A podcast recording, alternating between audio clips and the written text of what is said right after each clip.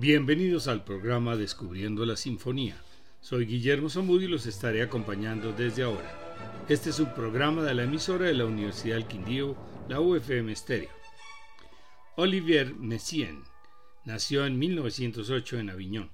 Fue un compositor, organista, pedagogo y ornitólogo francés, fascinado por el hinduismo, admirado por la naturaleza y los pájaros, con profunda fe cristiana y amor por el color instrumental. Ingresó en el Conservatorio de París a los 11 años y fue designado organista en la Iglesia de la Santa Trinidad de París en 1931, puesto que ocupó hasta su muerte. En la batalla de Francia de 1940, Messiaen fue prisionero de guerra y mientras estaba encarcelado compuso el cuarteto para el fin del tiempo para los cuatro instrumentos disponibles piano, violín, violonchelo y clarinete. La obra fue estrenada ante una audiencia de prisioneros y vigilantes. La música de Messiaen es rítmicamente compleja. Estaba interesado en los ritmos de la antigua Grecia y de orígenes hindúes. Su estilo absorbió influencias exóticas como el gamelán de Indonesia y también usó las ondas martenot, un instrumento formado por un teclado, un altavoz y un generador de baja frecuencia. Puesto que el sonido se produce de forma electrónica, requiere de un altavoz que amplifique las ondas y emita el sonido característico del instrumento. Precisamente lo utilizó en su sinfonía Turangalila, un poema sinfónico de grandes proporciones que compuso para satisfacer su primer encargo internacional importante. La partitura fue compuesta entre 1946 y 48 por encargo de Sergei Kusevitsky para la Orquesta Sinfónica de Boston se estrenó en diciembre de 1949 bajo la dirección de un joven Leonard Bernstein ante la enfermedad de Kusevinsky. Dado que la mayoría de la obra de Messiaen tiene inspiración religiosa católica, durante la composición de la sinfonía estaba fascinado por el mito germánico de Tristán e Isolda, razón por la cual esta obra forma parte integral de una trilogía de piezas centradas en las ideas románticas del amor y de la muerte. La Sinfonía Turangalila cuenta con 10 movimientos que se tocan sin interrupción a lo largo de 80 minutos. Messiaen dice que el título nace de dos palabras en sánscrito, turunga y lila, y pueden traducirse libremente como canción de amor e himno a la alegría, el tiempo, el movimiento, el ritmo, la vida y la muerte. Los diez movimientos están enlazados por una serie de temas e ideas musicales que reaparecen una y otra vez. 1. Introducción a modo de prólogo se da entrada al tema de la estatua y al tema de la flor. 2.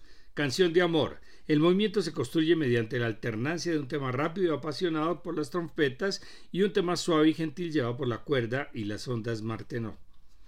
3. Turangalila 1.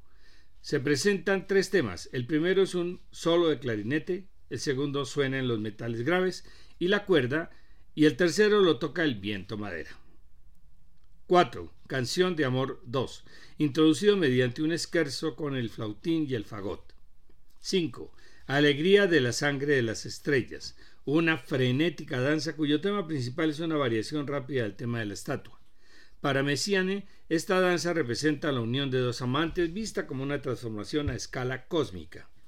Vamos a escuchar estos primeros cinco movimientos en la versión de la Orquesta Sinfónica Simón Bolívar de Venezuela, bajo la dirección del maestro Gustavo Dudamel con la pianista china Yuha Wang y Cynthia Miller con las ondas Martenot.